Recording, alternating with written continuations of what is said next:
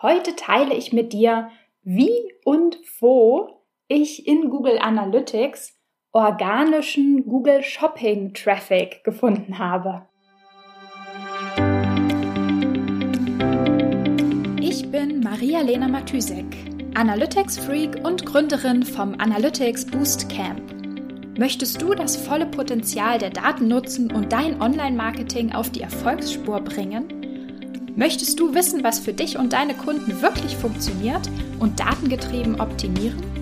Möchtest du glücklichere Kunden und mehr Umsatz mit deiner Webseite?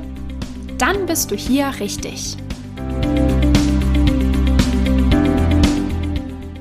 Hallo und herzlich willkommen zu einer neuen Episode der Analytics Sprechstunde.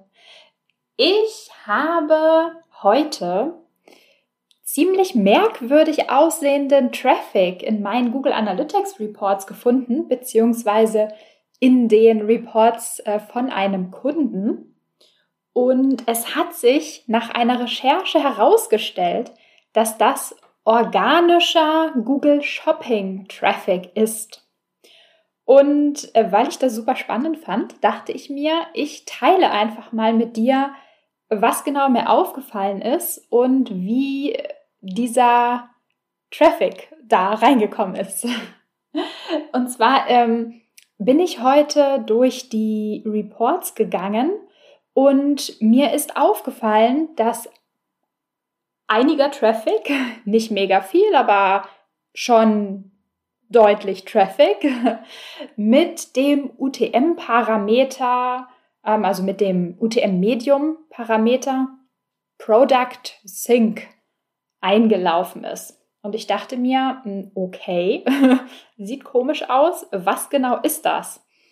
Und ähm, ja, long, long story short, ich habe es einfach gegoogelt und bin darauf gekommen, dass dieser UTM-Medium-Parameter von Shopify kommt.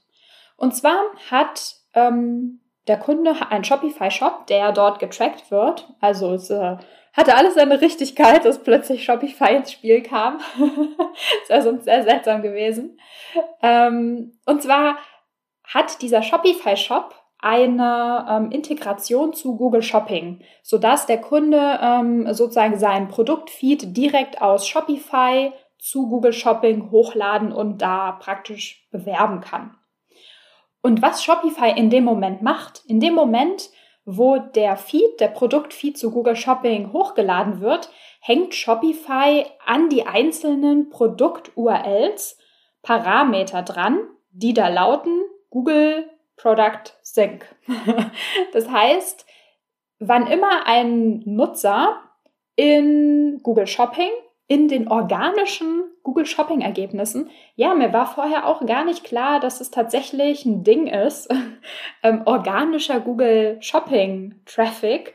Ähm, ich habe das auch kurz recherchiert und bin darauf gekommen, dass es organische Google Shopping, wie sagt man, Listings auch noch gar nicht äh, so lange gibt. Das heißt, falls du dich wunderst, wo das genau herkommt, ähm, es ist nicht dein Fehler. das gibt es noch nicht so lange. Also ich persönlich bin ja jetzt kein Google Shopping Experte und auch kein Google Ads Experte. Äh, du vielleicht schon. Äh, das heißt, dir war es vielleicht klar. Mir war das nicht klar. Ich bin da äh, jetzt erst drüber gestolpert. Auf jeden Fall, ähm, da hängen am Ende diese UTM-Parameter an den einzelnen Produkt-URLs dran. Und wenn ein Nutzer draufklickt auf eine ähm, Anzeige, nee, keine Anzeige, sondern praktisch eine, ein Produkt im Listing von Google Shopping, dann registriert Google Analytics diese automatisch drangehangenen Parameter und erkennt, aha, also Google Analytics erkennt erstmal nur, äh, okay, das kommt mit den Parametern Google und Product Sync. Und wenn wir wissen, was wir ja jetzt tun, du und ich auf jeden Fall, was das, äh, wo das herkommt, dieses Product Sync, dann wissen wir, dass das organischer Google Shopping Traffic ist.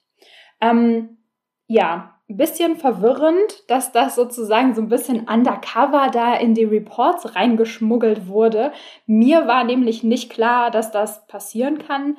Ähm, und dem Shopbesitzer war das auch nicht klar, dass das sozusagen automatisch da dran gehangen wird. Ähm, das heißt, alle waren so ein bisschen überrascht, so, huch, okay, ähm, ja, cool.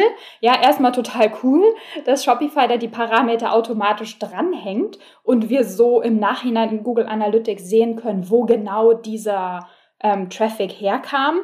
Aber so ein bisschen ungünstig, sag ich mal, dass das so überraschend passiert ist. Ähm, das Problem an der Sache, äh, in Anführungszeichen Problem, ist natürlich, dass Google Analytics erstmal grundsätzlich dieses, also dieses Tagging, dieses Product Sync nicht kennt. Das heißt, dieser Traffic wird von vornherein in den sonstiges, also sonstiger Traffic ähm, Topf einsortiert. Das heißt, es ist erstmal unsichtbar, wenn man da nicht tiefer reinschaut in die Reports. Und ähm, dieser sonstige Topf, ja, der hilft uns natürlich nicht bei der Analyse. Wir wollen das natürlich immer sichtbar haben, wo genau kam der Traffic her, welcher Marketingkanal war verantwortlich. Das heißt, wir müssen entweder, also zwei Möglichkeiten, den, ähm, diesen Traffic, den, diesen, also der jetzt hier getaggt wurde von Shopify, den analysierbar zu machen, ist einmal, du schaust dir die Quelle Medium Reports an in den Akquisitionsreports in Google Analytics, also nicht den Channels Report, wo Google Analytics automatisch Traffic zu Marketingkanälen gruppiert, sondern du löst also du zeig, lässt dir praktisch von Analytics ähm, den Traffic ohne diese automatische Gruppierung anzeigen, nämlich im Quelle Medium Report. Da wirst du das sehen. Oder du kannst dein eigenes Custom Channel Grouping anlegen und in dem Custom Channel Grouping dann definieren, dieser Traffic, der hier von Shopify getaggt wurde mit Product Sync, soll bitte unter ähm, Organic, also organischer Traffic eingruppiert werden. Und dann weiß das Analytics, und wenn du dir dann dein eigenes Channel Grouping anzeigen lässt, nicht das Default Channel Grouping, sondern dein eigenes, dann ist auch alles korrekt zugeordnet. Jupp, also Fazit des heutigen Tages. Wenn du einen Shopify-Shop hast und ähm, auch eine Integration zwischen Shopify und Google Shopping verwendest, dann kannst du mal in deinen Analytics Reports nachschauen, ob du diesen Product Sync ähm, Kampagnenparameter, also Kampagnenparameter ist vielleicht ein bisschen missverständlich ausgedrückt, sondern UTM Medium Parameter äh, findest. Und falls du keinen Shopify Shop hast oder kein, ähm, dein Feed nicht zu Google Shopping hochgeladen hast, dann ist das vielleicht trotzdem eine gute Anregung, einfach mal ein bisschen tiefer in deine äh, Reports reinzuschauen und einfach selber mal nachzuschauen, ob da irgendwelche Traffic-Quellen drin sind, die dir spanisch erscheinen, die dir irgendwie ein bisschen komisch vorkommen. Und dann einfach mal, so wie ich das heute gemacht habe, zu googeln, was ist denn das, was da so auffällig getaggt wurde? Und jetzt mehr als 0,1% Traffic, sowas brauchst du nicht recherchieren. Aber wenn das wirklich sag ich mal, relevanter Traffic ist, ein paar Prozent, dann lohnt sich das sicher, da einfach mal nachzugucken, wo genau das denn herkommt, wenn, wenn dir das unklar ist, wenn da irgendwas drin ist, was, was du noch nicht kennst.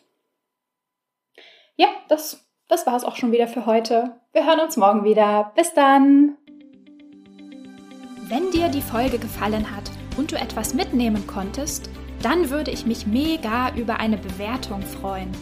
Abonniere den Podcast, teile ihn mit Freunden und Kollegen und wenn du selbst eine Frage hast, die ich dir in der Analytics-Sprechstunde beantworten kann, dann schreib sie mir auf jeden Fall per Mail an maria.analyticsfreak.com, auf Facebook oder über LinkedIn.